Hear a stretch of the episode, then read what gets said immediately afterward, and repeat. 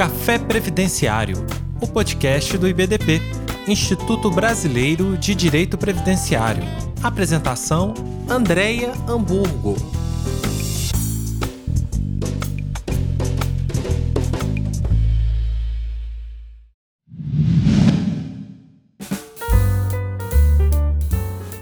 Olá, queridos e queridas ouvintes do Café Previdenciário, projeto que transforma informação em conhecimento útil e amplifica tecnicamente diálogos como temas importantes para a sociedade e para os operadores do direito na construção dos projetos sociais. Quero agradecer o convite na pessoa da Adriane Bramante e a todos envolvidos nessa produção por nos proporcionar tomarmos um café abordando o tema que está na pauta do dia, tanto no cenário internacional quanto nacional, que é a perspectiva de gênero, o qual daremos um contorno à luz do direito previdenciário.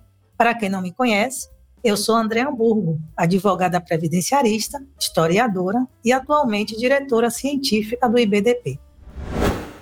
Inicialmente, contemplando o marco histórico do 8 de março como o Dia Internacional da Mulher, reconhecido pela ONU em 1975, é preciso olharmos pelo retrovisor da história e sabermos que as lutas por direitos civis e políticos e por equidade de gênero iniciaram muito antes dessa data comemorativa.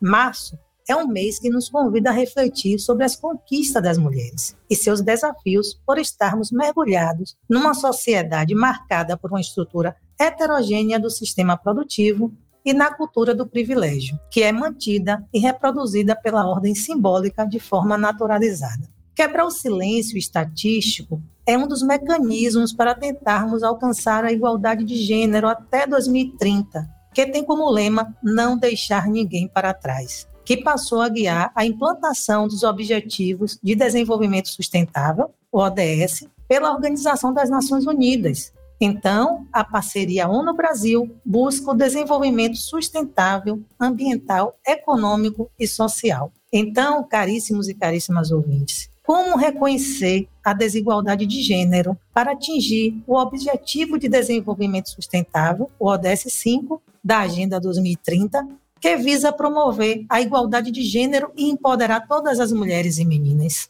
Essa pergunta possui uma resposta complexa, pois é preciso saber que a desigualdade de gênero opera de diferentes maneiras, fruto de uma desigualdade estrutural das relações de poder, por existir uma interação, hoje conceitualmente denominada interseccionalidade, entre várias clivagens sociais como classe, gênero, raça, faixa etária, origem regional, funções ou atividades profissionais, religião, orientação sexual, escolaridade, que são fundamentais na produção e manutenção das desigualdades. Assim, é preciso colocarmos as lentes da interseccionalidade, termo criado pela defensora dos direitos civis norte-americana, advogada e estudiosa da teoria crítica da raça, Kimberly Crenshaw, para enxergarmos que a desigualdade de gênero opera de diferentes maneiras, associada a diversos marcadores sociais, como abordamos que a raça,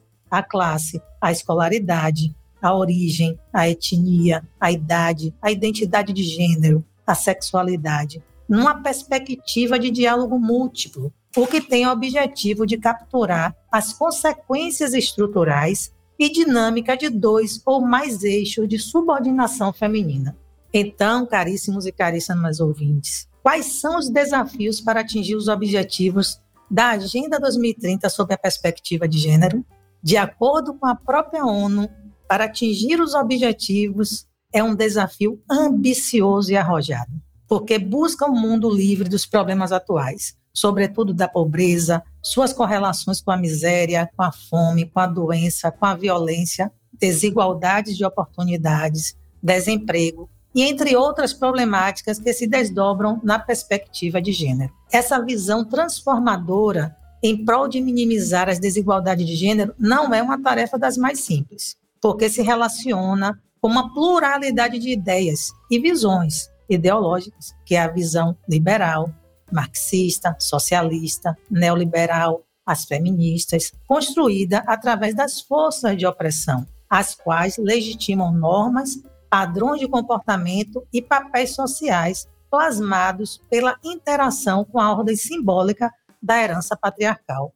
Então, Simone de Beauvoir, influenciada por sua ligação com a filosofia existencialista, disse que não se nasce mulher, torna-se mulher, que é a frase que oportuniza historiograficamente ter várias acepções. Essa frase nos convida a desvelar que gênero e sexo não são sinônimos. Sexo está para o aspecto biológico, onde a diferença morfológica corporal identifica ser macho e ser fêmea ao nascer. Na perspectiva das atuais ciências humanas, tem relação com as interações histórico-socioculturais dos sujeitos. O gênero traz essa gama de padrões e estereótipos construídos pela cultura. Assim, o conceito de gênero também não é uma tarefa da mais simples, por legitimar papéis sociais, padrões de comportamento do que é ser homem, do que é ser mulher, vinculada através das forças de opressão junto à herança patriarcal que ainda permeia nossa sociedade, contudo de forma difusa. Já a filósofa pós-estruturalista Judith Butler, ela atribui que categoria gênero precisa ser revista, porque deve ser analisada não como um atributo social ou cultural apenas, mas por ser uma categoria criada por uma série de performances normativas que são asseguradas por uma cultura e por práticas sociais históricas. Então, caríssimos e caríssimas ouvintes, o livro O que é interseccionalidade, publicado em 2019 pela defensora do feminismo negro, Carla Aquatirene, traz contribuições afirmando que apenas o vetor gênero não dá conta de outros princípios organizacionais. Se posiciona que as formas de opressão raça, classe, nação e gênero não devem ser hierarquizadas, mas combinadas e instrumentalizadas, como um racismo estrutural, capitalismo, cis heteropatriarcado, que deixam as mulheres negras mais expostas e vulneráveis ao trânsito destas estruturas. Em seu estudo, rediscute a ideia da inexistência de um feminismo global e hegemônico, como diretriz única para definir as pautas de luta e resistência, e define interseccionalidade como uma lente analítica, um conceito, uma categoria de análise sobre a interação estrutural e seus efeitos políticos legais. Então, com isso, é importante chamar a atenção que a herança patriarcal não é estanque, como única causadora de desigualdade de gênero. O patriarcalismo, como sistema de organização social, onde um homem comanda as mulheres que estão à sua volta, e assim sucessivamente, até que todas fossem dominadas, está em consonância com outras forças que potencializam a opressão contra as mulheres. Enxergar essa opressão através dos múltiplos marcadores, como já apontamos, o estereótipo, estrutura histórica, divisão sexual do trabalho, papéis sociais, violência nas esferas públicas e privadas, índice de feminilidade, tempo de trabalho não remunerado, proporção de tempo dedicado ao trabalho doméstico, entre outros indicadores, contribui para que a perspectiva de gênero seja uma ferramenta analítica para compreendermos as desigualdades entre homens e mulheres, fruto das formulações sociais no âmbito das suas particularidades, porque não existe o conceito de mulher universal. Então, caríssimos ouvintes, desvelar o poder simbólico naturalizado através das pesquisas quantitativas e qualitativas, as quais pontuaremos aqui através dos indicadores sociais, enriquece a discussão e fornece informações destacadas para estruturar formulações de políticas públicas. Por que estou fazendo inicialmente essa contextualização? Porque antes de adentrar nos marcadores sociais, no sentido de fortalecer as políticas sólidas e legislação aplicável à promoção de gênero, não podemos esquecer que as mulheres são plurais, são brancas, negras, indígenas, marisqueiras, quilombolas, ribeirinhas, mulher com deficiência, idosas, trans, ou seja, elas comungam da diversidade. Por isso, a necessidade de conhecer como a estrutura se desdobra no imaginário desses sujeitos sociais e como tutelar direitos para se alcançar a tão sonhada equidade de gênero. Então, caríssimos e caríssimas ouvintes, é preciso conhecer as particularidades para criar mecanismos que garantam suas necessidades é tratar desigualmente os desiguais na medida da sua desigualdade. Então, a Comissão Interamericana de Direitos Humanos, no caso Márcia Barbosa de Souza, emitiu um relatório de mérito número 10 em 12 de 2 de 2019, considerando o Brasil responsável por violações e direitos previstos na Convenção Americana de Direitos Humanos e na Convenção Interamericana de Direitos Humanos para prevenir, punir e erradicar a violência contra a mulher, conhecida como Convenção de Belém do Pará, ratificada pelo Brasil em 27 de novembro de 1995. Olha que responsabilidade. Nessa toada surgiu a necessidade da elaboração do grupo de trabalho instituído pela portaria do CNJ 20, número 27, de 2 de 2 de 2021, atualmente conhecido por protocolo com julgamento na perspectiva de gênero, ou seja, é a recomendação 128 do CNJ, devido o Brasil ter sido condenado pelas Cortes Ibero-Americanas de Direitos Humanos com sentença prolatada em 7 de 9 de 2021, que reconhece a violência contra a mulher como um problema estrutural e generalizado. Essa proposta além de implantar um sistema nacional de dados sobre violência contra a mulher, nasceu a obrigação de implantar um protocolo nacional sob a perspectiva de gênero, com o objetivo em demonstrar aos operadores do direito e à sociedade a necessidade de desconstruir o senso comum da naturalização da subordinação feminina frente à sua pluralidade. E não podemos deixar de falar que o julgamento com perspectiva de gênero já começou a ser uma realidade na justiça brasileira. Assim, a juíza Bárbara Lívio, do Tribunal de Justiça de Minas Gerais, diz que o protocolo deve ser conhecido por magistrados e magistradas para ampliar a equidade. Então ela pergunta: por que temos de ter um olhar diferenciado para mulheres, e em especial mulheres negras? E ela mesma responde: porque as lesões aos direitos atingem de forma muito mais corriqueira e sistemática essas cidadãs. Esse é um trecho retirado numa matéria realizada em maio de 2022, no site do TRT da 16ª Região. Então, a recomendação 128 do CNJ vem atender à determinação da Corte Interamericana de Direitos Humanos, porque o Brasil foi condenado em 7 de nove de 2021 por não investigar e julgar adequadamente crimes contra as mulheres.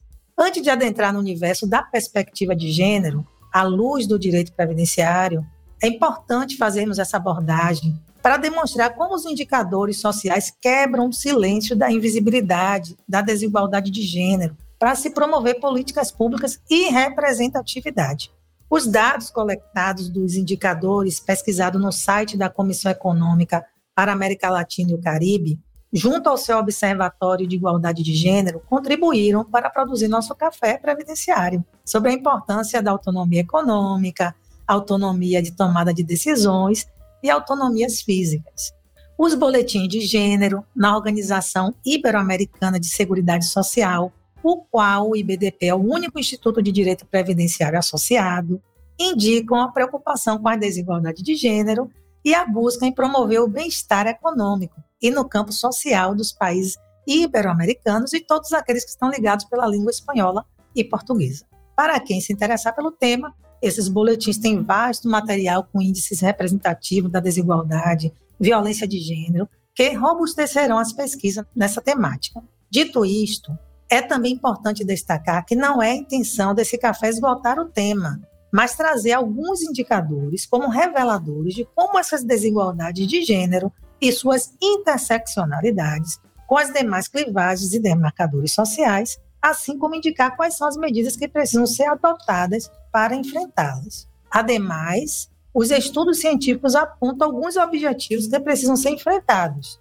tais como acabar com toda forma de discriminação, eliminar as violências em esferas públicas e privadas, incluindo tráfico e exploração sexual, eliminar casamentos prematuros, forçados e de crianças, reconhecer e valorizar o trabalho de assistência e o não remunerado, promover a responsabilidade compartilhada dentro do lar e da família, garantir a participação plena e efetiva das mulheres, garantir igualdade de oportunidade para a liderança em todos os níveis de tomada de decisão na vida política, econômica e pública, assegurar o acesso universal à saúde sexual, reprodutiva, dar oportunidade para garantir direitos iguais aos recursos humanos, acesso à propriedade, aumentar o uso de tecnologia de base para garantir o empoderamento das mulheres em todos os níveis, adotar e fortalecer políticas sólidas, e legislação aplicável à promoção de gênero.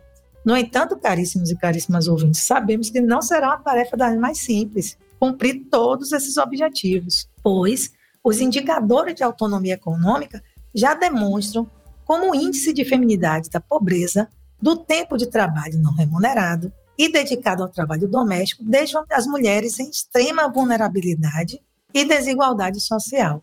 Nesse ponto, é preciso se referir a um mito, o mito da fragilidade das mulheres, e como ele tem repercussões diferentes entre mulher branca e a mulher negra, a mulher pobre trabalhadora e as da pequena burguesia, as das elites. Primeiro, historicamente, a mulher negra desconhece essa fragilidade, porque suas ancestrais, que foram escravizadas no Brasil e em todo o colonialismo capitalista desde o século XVI, estiveram nas ruas a trabalhar muitas vezes como ganhadeira, doméstica, ambulantes e nos ofícios da informalidade.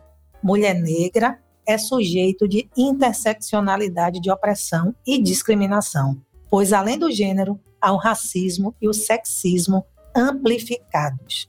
O Instituto de Pesquisa Econômica Aplicada, o IPEA, em 2019, destacou mais de 6 milhões de brasileiros que se dedicam ao trabalho doméstico. 92% são mulheres em sua maioria. 63% são negras, de baixa escolaridade e oriunda de família de baixa renda, fruto de uma herança escravocrata, patriarcal e expressiva desigualdade de renda.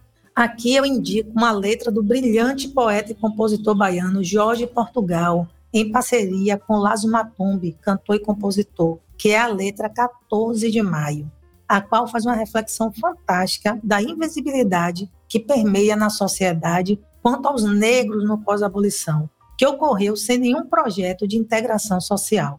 O projeto proposto pelo engenheiro negro baiano André Rebouças, abolicionista notável de um colonato, foi literalmente desconsiderado pelos republicanos. Seu lema de igualdade, fraternidade e liberdade era restrito aos brancos ou quase brancos. A letra 14 de maio nos permite enxergar a interseccionalidade e como ela se delineia ainda em nossos tempos atuais traça um panorama do que aconteceu com a população negra um dia depois, ao 13 de maio de 1888, o dia em que foi assinada a Lei Áurea, que concedia a libertação dos escravizados em território nacional. A letra sinaliza que a sociedade os olhava, mas ninguém os viu.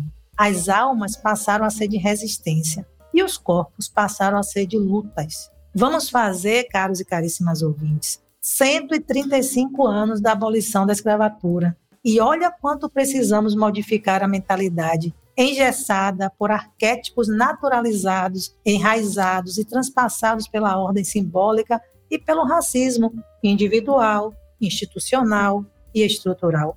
Ainda hoje é noticiada na mídia pessoas resgatadas em situação análoga à escravidão, quando um adolescente branco de ideologia nazista matou professores e alunos numa escola pública no Espírito Santo, o principal jornal estampou na mão armada de um negro, reforçando o estereótipo desses como violentos e alimentando um imaginário já preconceituoso.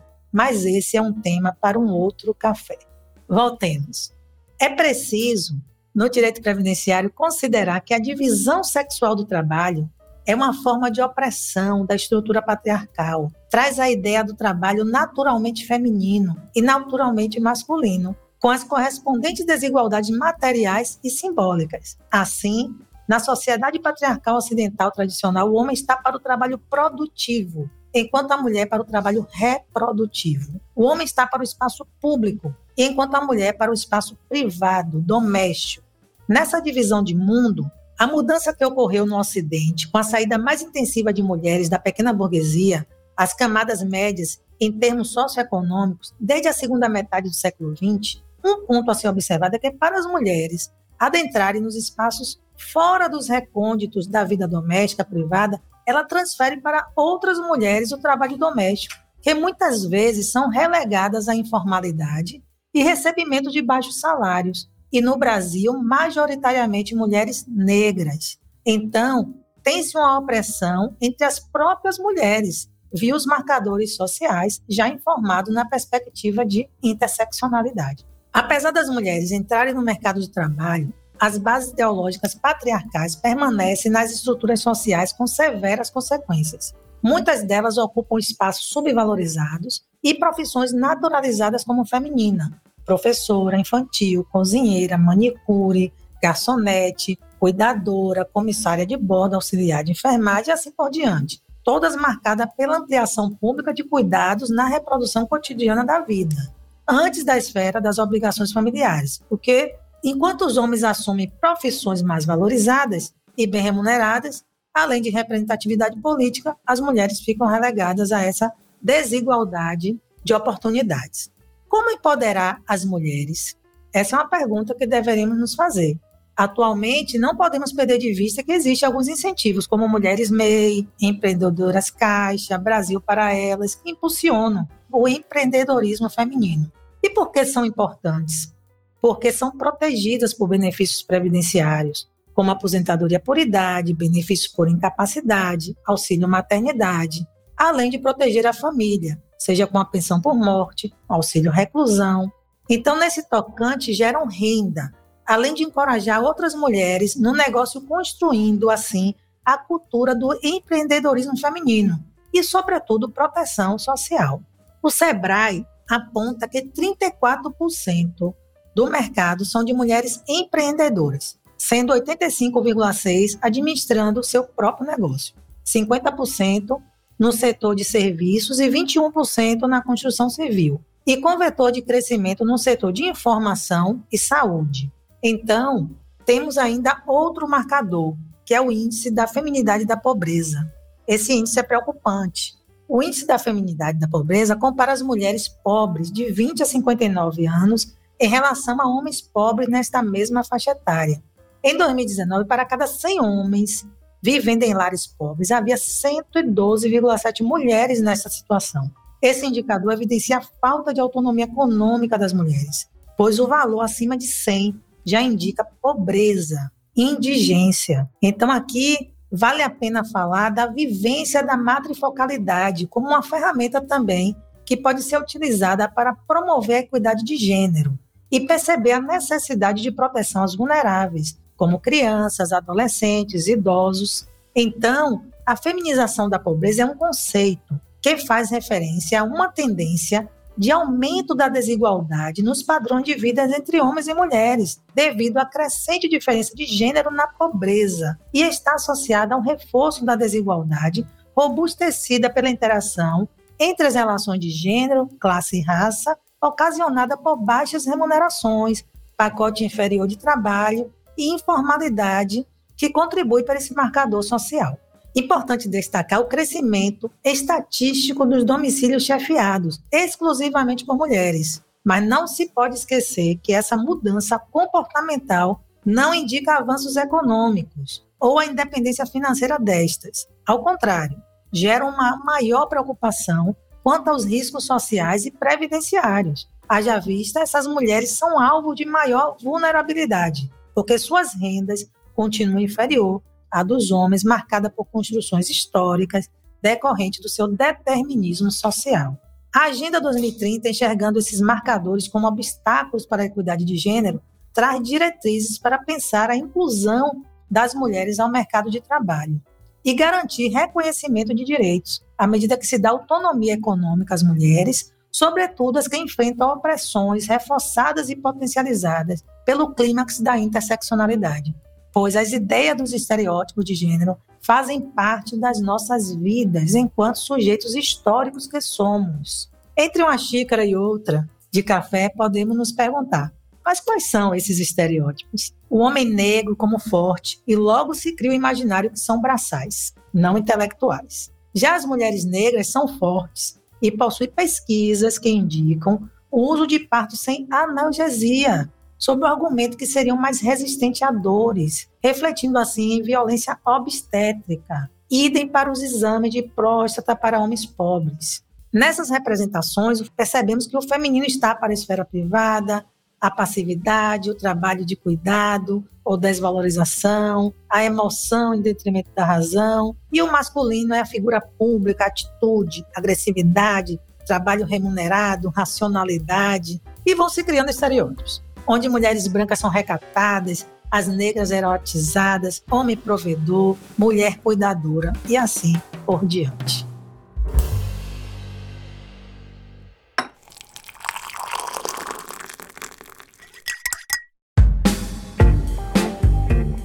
Os marcadores sociais são importantes para que possamos analisar os impactos de gênero através desses estereótipos relacionados ao sexo, à sexualidade, aos papéis sociais e os comportamentos. O protocolo para julgamento sob a perspectiva de gênero, a recomendação 128 chama a atenção dos julgadores, operadores do direito, para que estejam atentos aos estereótipos que geram desigualdades. E quando for utilizar a máxima experiência, não seja traído ou traída por construções internalizadas consciente ou inconscientemente, das raízes patriarcais potencializadas pelas correlações com outras formas de opressão. A ausência de autonomia econômica é um fator material para a violência, pois gera dependência financeira, torna a mulher vulnerável para a subordinação no trabalho, que se encontra através, muitas vezes, do assédio sexual e a própria violência doméstica. Outro indicador de autonomia econômica é a proporção de tempo dedicado a tarefas domésticas não remuneradas e cuidados por sexo. Então, tem um estudo da Organização Ibero-Americana da Seguridade Social demonstrando que as mulheres no Brasil se dedicam às tarefas não remuneradas, numa porcentagem de 12%, enquanto que os homens apenas 5,3%. Já no Uruguai, as mulheres em trabalho não remunerado representa 19,9% para os homens 8,4%. O trabalho não remunerado se refere ao trabalho que se realiza sem pagamento algum e se desenvolve na esfera privada. É um indicador que demonstra falta de autonomia econômica das mulheres. Receber renda própria outorga poder de decisão sobre a administração das retribuições econômicas para cobrir as necessidades próprias e de outros membros. A distribuição do trabalho não remunerado composto pelo trabalho doméstico e de cuidado reflete a organização social injusta de cuidados entre homens e mulheres. Em média, as mulheres se dedicam ao triplo do tempo do trabalho doméstico. O trabalho doméstico, pela sua natureza de não oferecer lucros e não resultar em mercadorias, logo é desvalorizado por não haver valor de troca no cenário capitalista causando impactos na seara trabalhista e, consequentemente, reflexos na seara previdenciária. Verifica-se que apenas com a Lei Complementar 150 de 2015 foram regulamentados direitos como seguro-desemprego, FGTS, salário família e regulamentação da idade mínima de 18 anos para desempenhar o trabalho doméstico, em consonância com a OIT, que proíbe o trabalho infantil. Outra mudança significativa foi atinente ao artigo 24 da Lei de Custeio, quanto à regulamentação através da Portaria Interministerial número 822 de 30 de nove de 2015, instituindo simples doméstico, reduzindo a contribuição previdenciária do trabalhador da trabalhadora doméstica de 12% para 8,8%, sendo 8% para a contribuição básica e 0,8% para seguro acidente de trabalho. Verifica-se dessa forma um avanço trabalhista e, consequentemente, na seara de proteção previdenciária, passando até direito aos benefícios por incapacidades, acidentário, flexibilizando a inclusão dos domésticos à medida que ganham visibilidade e conquistam direitos equiparados aos trabalhadores urbanos e rurais. Quanto à autonomia da tomada de decisões, apresenta aos caros e caras ouvintes desse café as porcentagens de mulheres em cargos ministeriais. A América Latina e o Caribe registram um discreto aumento da participação feminina aos gabinetes presidenciais considerados nos últimos três mandatos. Destaca-se que o Chile, em março de 2022, ocupa um gabinete presidencial com 58% de mulheres e atualmente é o país com maior representação de mulheres em nível regional, seguido por Costa Rica, 50%, México 44% e Colômbia 41,5%. Os países com menor participação em gabinetes presidenciais são Brasil, 6,3%, Uruguai, 10% e Guatemala, 11,5%. Então, percebe-se que a falta de autonomia política e institucional é um vetor de contribuição para a ausência de representatividade e, consequentemente, manutenção da desigualdade de gênero. O relatório da desigualdade de gênero e raça na política brasileira da Oxfam e o Instituto Alzira, publicado em 24 de julho de 2022, traz a seguinte informação: entre 2016 e 2020, mulheres eleitas assumiram o comando, que passaram de 11,5% para 12,1% dos municípios do país. Nesse ritmo, levaremos 144 anos para alcançar a paridade de gênero nas prefeituras brasileiras. Já a equidade racial no poder executivo municipal levaria menos tempo, cerca de 20 anos, considerando que 2016 a 2020 um avanço de três pontos percentuais nas cidades chefiadas por prefeitos e prefeitas negras passaram de 29,1% para 32,1%. Então, aqui nós percebemos que é preciso representatividade para que haja mudança na mentalidade. Já a autonomia física é visível com pesquisas que indicam o percentual dos marcadores de demanda não atendida por planejamento familiar, que são aquelas mulheres fecundas e sexualmente ativas. São mulheres casadas ou união consensual que não usam nenhum método contraceptivo e relatam que não querem mais filhos ou querem atrasar o próximo filho. Contudo, o Brasil está entre nove países com dados disponíveis de taxa de planejamento familiar inferior a 10%.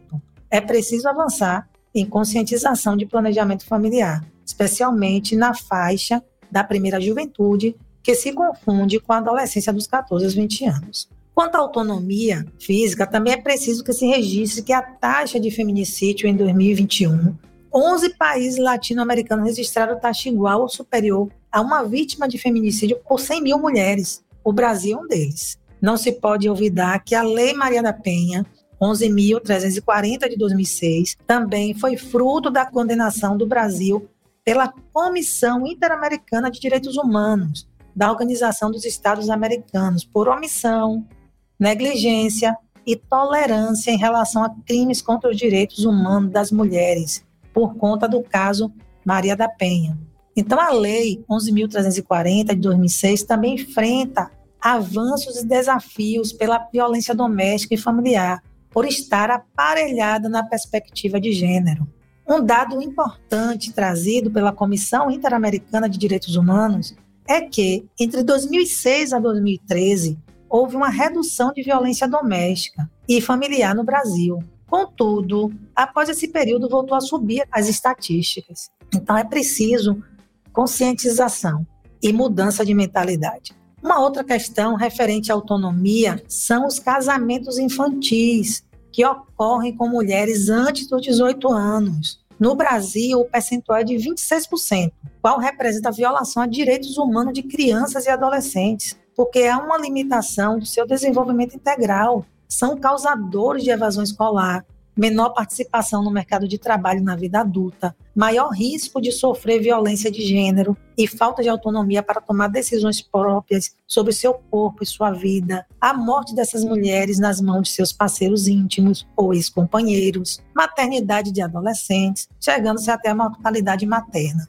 Após passar pelos indicadores e verificar o gênero como ferramenta analítica para a promoção da equidade social entre as mulheres, irei encaminhar para a recomendação 128 do CNJ, com o protocolo para julgamento com perspectiva de gênero, que nos traz diretrizes tanto para o direito civil, penal, processual e também para o direito previdenciário. Então, como nosso café previdenciário, nosso foco é em direito previdenciário, eu vou trazer para vocês alguns pontos levantados pelo protocolo que precisam ser reajustados, precisam ser observados, que é levar em conta a divisão sexual do trabalho no âmbito dos afazeres domésticos, admitir provas como vídeos e fotografias para trabalhadoras rurícolas, questionar sem o peso de achar que o trabalho feminino é uma se trabalha com enxada, se faz roçado, se trabalha pesado. Essas são perguntas de formas que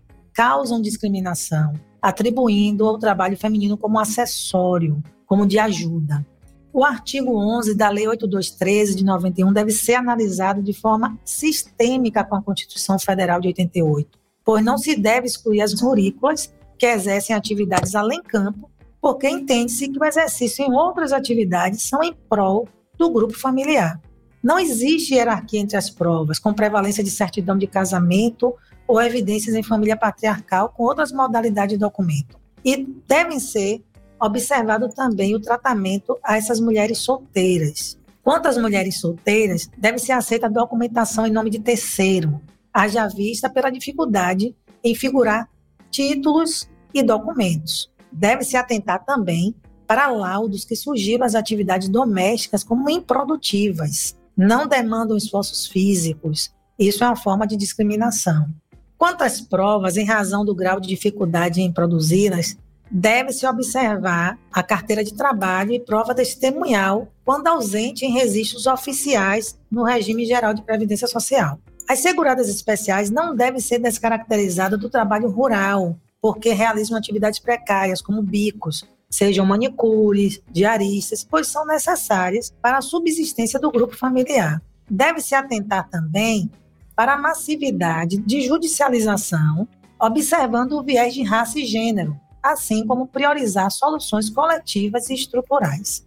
Não se pode perder de vista que a relação laboral é impactada na divisão do trabalho pela ordem de gênero, sobretudo nas atividades agrícolas, que é na reprodução social das famílias rurais e a supremacia masculina é passada de forma naturalizada e inconsciente.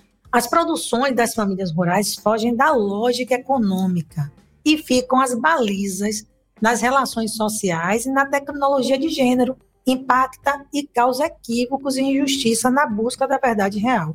O trabalho feminino na economia familiar muitas vezes é visto como acessório, de ajuda, pouco significativo para o sustento familiar e fica a critério do magistrado, da magistrada, enquadrar como segurado especial.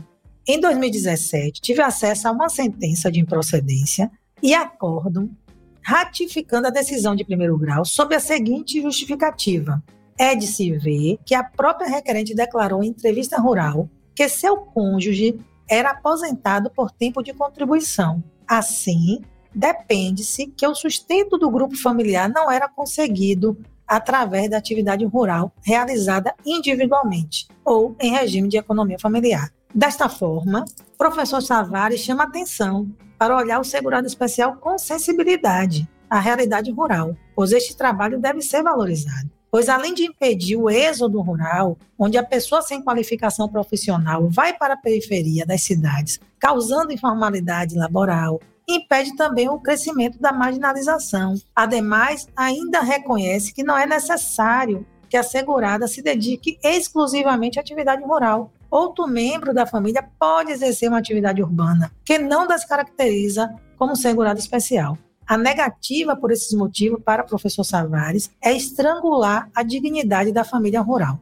Então, outro ponto importante para chamar atenção foi o RE 576-967 do Paraná, julgado na sessão virtual de 26 de 6 de 2020 a 4 de 8 de 2020, que deu provimento por maioria para declarar a inconstitucionalidade formal e material da incidência da contribuição previdenciária patronal sobre o salário maternidade. Desta forma, o STF desonera o empregador quanto ao custeio da contribuição do salário maternidade, o que resulta no mecanismo para minimizar a reprodução da discriminação por desigualdade de gênero. À medida que o empregador deixa de custear essa contribuição, permite o acesso de mulheres ao mercado de trabalho, pois o ônus financeiro na contratação da mão de obra feminina deixa de ser empecilho por causa da função reprodutiva da mulher. Mais um ponto importante foi a Lei 12.873 de 2013, que alterou o artigo 71A da Lei 8213 de 91, permitindo que homens solteiros ou em relação afetiva que adotar ou obtiver guarda judicial para fim de adoção de criança faz jus ao salário maternidade.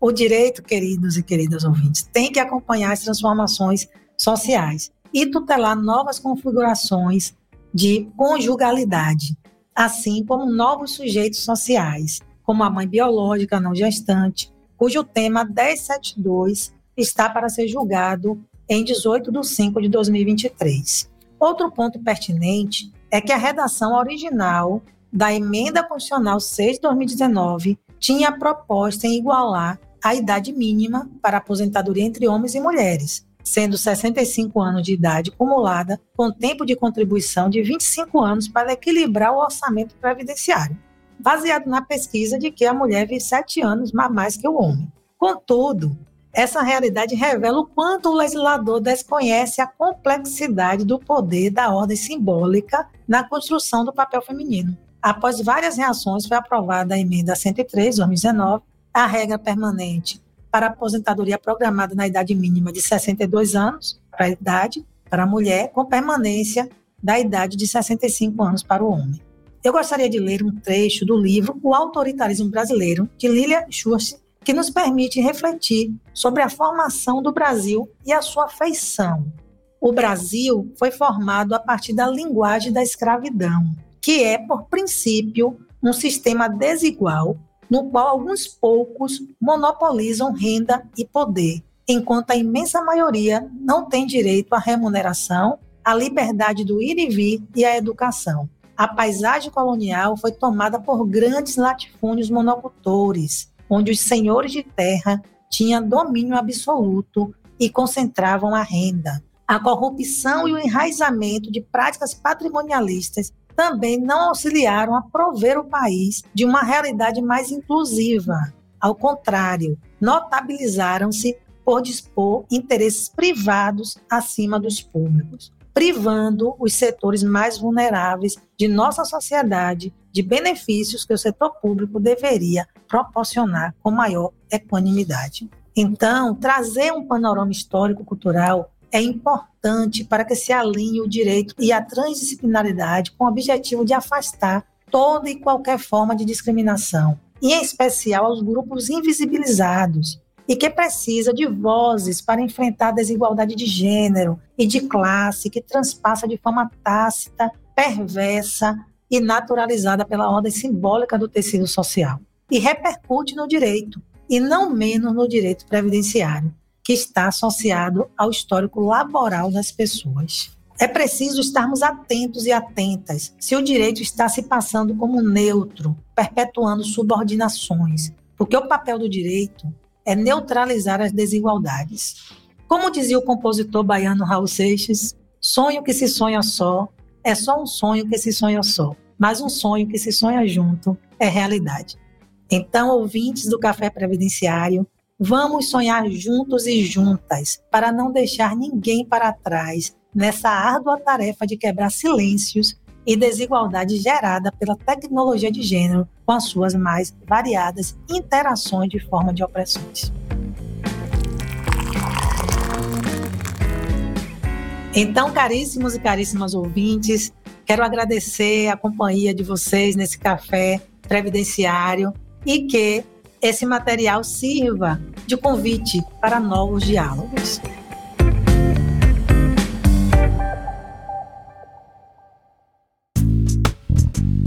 E aí, gostou deste episódio? Compartilhe com seus amigos e associe-se ao IBDP através do site ibdp.org.br e tenha acesso a vários cursos, eventos e muito mais. E lembre-se, às terças-feiras temos um encontro marcado por aqui até a próxima!